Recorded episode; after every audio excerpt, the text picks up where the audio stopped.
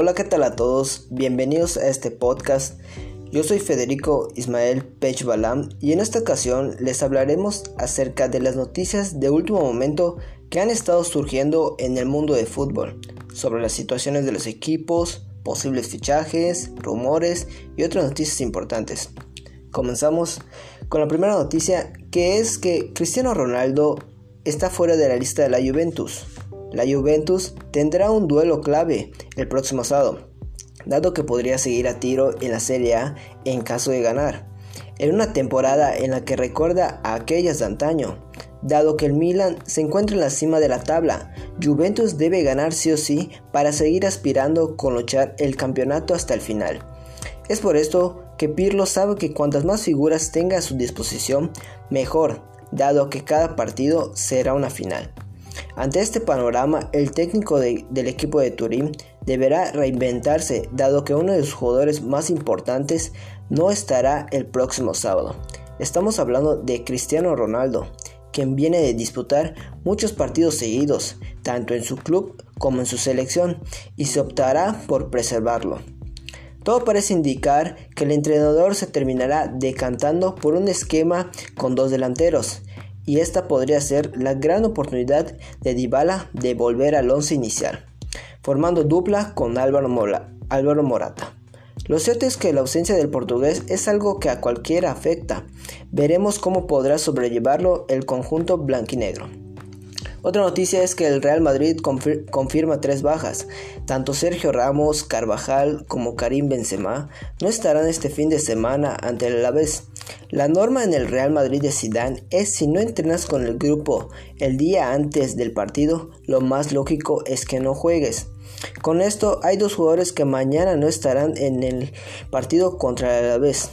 Uno de ellos es Sergio Ramos, quien se sigue recuperando de su lesión en el bíceps femoral, y el otro es Benzema.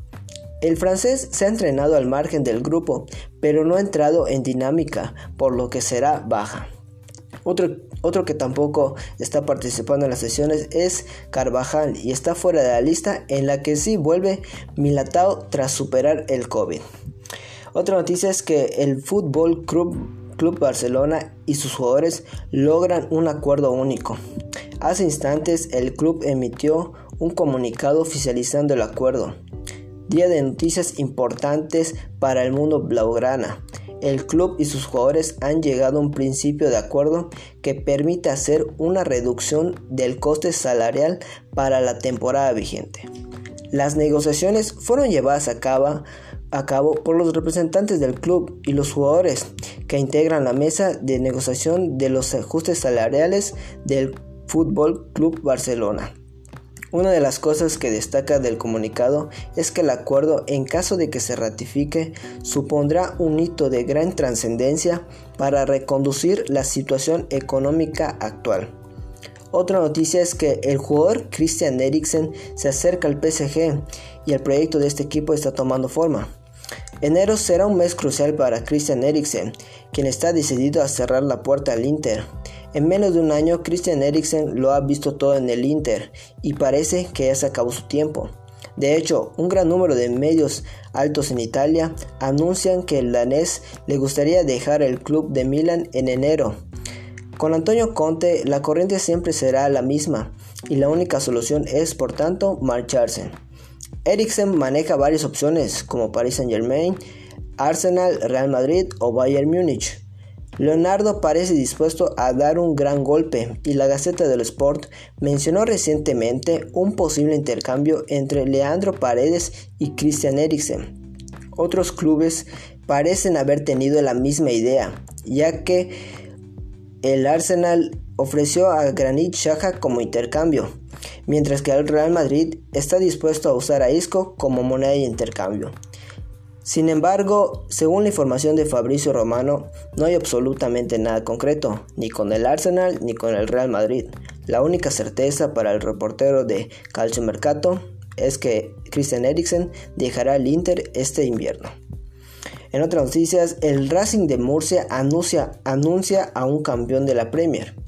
Finalmente, el Racing de Murcia ha cumplido con su palabra y ha anunciado el fichaje random que tanto había prometido su presidente. No es Samuel Eto'o, ni tampoco Rafa Márquez. El Racing de Murcia acaba de anunciar el fichaje del ex internacional inglés Julian Lescott para jugar la eliminatoria de la Copa del Rey ante Levante del próximo 16 de diciembre. Solo disputará un partido con el equipo murciano. El ex defensor y campeón de dos Premier League con el Manchester City llega a pesar de estar sin equipo desde el año 2017. En otras noticias, el PSG sufre varias bajas previo a su partido ante el Bordeaux. El conjunto parisino deberá sobreponerse a la ausencia de varias de sus figuras. Hace instantes, la cuenta oficial del club confirmó que Thomas Tuchel deberá mover piezas, dado que varios jugadores no estarán en el duelo de mañana ante el Bordeaux, y hay dos que están en evaluación. Las ausencias son Marquinhos por problemas en el abductor, Draxler que continúa con su proceso de recuperación al igual que Kerer y Bernat que está en rehabilitación tras su cirugía de rodilla. Las dudas son la presencia de Icardi y Gueye, quienes serán evaluados luego del entrenamiento. Otra noticia es que Martín Palermo ficha por el Curico Unido. El argentino regresa a los banquillos un año después de su salida de Pachuca. Martín Palermo es nuevo entrenador de Curico Unido del campeonato chileno.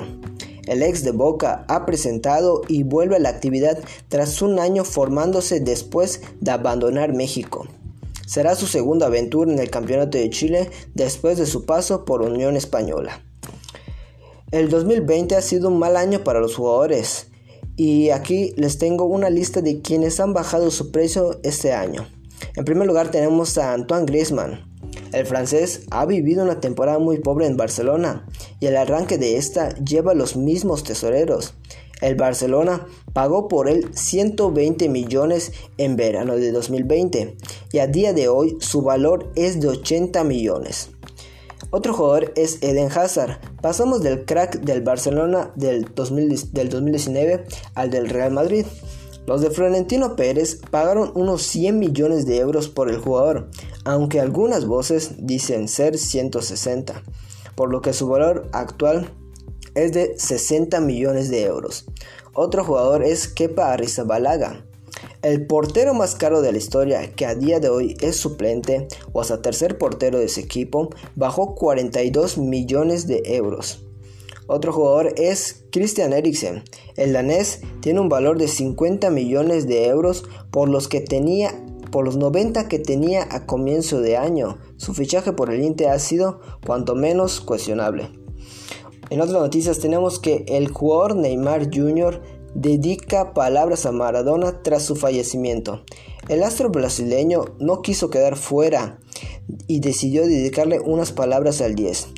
La partida de Diego Armando Maradona dejó el vacío enorme en el mundo del fútbol. Periódicos de todo el mundo tuvieron en su homenaje al 10 en su portada. Tal es así que nadie quiso quedar fuera y entre ellos Neymar, el delantero del París y figura de la selección brasileña, se mostró consternado e impactado por la muerte de Maradona y no pudo ocultar su admiración. Tal y estas fueron sus palabras. Cuando me enamoré del fútbol empecé a conocer los nombres de los jugadores más importantes y en ellos siempre estaba Maradona. Otra noticia es que Paolo Maldini confirma su interés del Milan por Florian Taubin. Entrevistado por el canal Telefoot, Paolo Maldini, director del Deportivo del Milan, admitió que el perfil de Florian Taubin atraía al club lombardo. Maldini comentó que fichar a Taubin en este invierno podría ser una operación inteligente. El campeón del mundo llegó al Olympique de Marsella en el 2013 con una pasantía de seis meses en Newcastle entre 2015 y 2016. El delantero del Marsella estaría cumpliendo y terminando su contrato el próximo verano con el Olympique de Marsella y la situación parece muy manejable. Será el final del contrato, por lo que es una operación interesante desde el punto de vista económico. Es un jugador de alto nivel, no tiene el mismo perfil que nuestros dos fichajes de la última temporada, debido a su edad. Pero sabemos que la fórmula correcta para nuestro equipo es tener una mezcla de jugadores jóvenes y experimentados. Evidentemente es un perfil que seguimos, dijo Paolo Maldini. Otra noticia es que el Real Madrid no quiere desprenderse de Rafael Varane. El club blanco habría declarado intransferible al jugador galo a instancias del entrenador Zinedine Zidane y frente al interés que, tiene, que tienen en él el Manchester United. El Real Madrid no está dispuesto a desprenderse de Rafael Varane, luego de que el técnico Zinedine Zidane solicitara que no se atiendan las ofertas que llegan por él. Así lo informa el Desmarque, recogiendo información de The Sun, la cual indica que el futbolista es importante en el esquema del director técnico y su deseo es contar con él por más tiempo. El pretendiente más destacado de Varane es el Manchester United, que está interesado en él desde hace años y espera la oportunidad para acometer su fichaje. Varane había recibido algunas críticas tiempos atrás, pero volvió a consolidar su papel en el equipo merengue en la victoria ante el Inter de Milán que llevó al club a lograr un gran avance en la Champions League.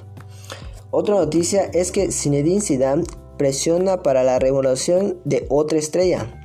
Además de Sergio Ramos, el futuro de Luka Modric preocupa mucho y mucho en el seno del equipo. Especialmente es Zinedine Zidane el que quiere que el, que el croata continúe en el Bernabéu por más años a pesar de que su contrato finaliza este próximo verano. Su rendimiento en este inicio de temporada está fuera de toda duda. Es uno de los mejores jugadores del equipo madridista, dijo Zinedine Zidane acerca del jugador croata. En otras noticias, el Estadio Azteca rinde homenaje a Maradona tras su fallecimiento. Homenajes, muestras de aprecio, mensajes de condolencia es lo que ha girado en torno al fallecimiento de Diego Armando Maradona, quien sin duda dejó un legado entre los ojos del fútbol mundial. El Estadio Azteca no se quedó atrás, siendo el inmueble testigo de aquel día que ante los ojos del mundo aparecía por primera vez la famosa mano de Dios, en un mundial que se celebró en México de 1986. Una foto en redes sociales muestra cómo la gente del Estadio Azteca colocó una foto del Pelusa y junto a ella una corona de flores con la cintilla que decía Te vas de la mano de Dios. El partido ante Inglaterra fue uno de siete que Maradona jugó en el suelo mexicano durante aquel mundial. El primero fue ante Corea del Sur en el Estadio Olímpico, también de la capital. Bueno, esto sería todo por mi parte. Muchas gracias por prestar su atención.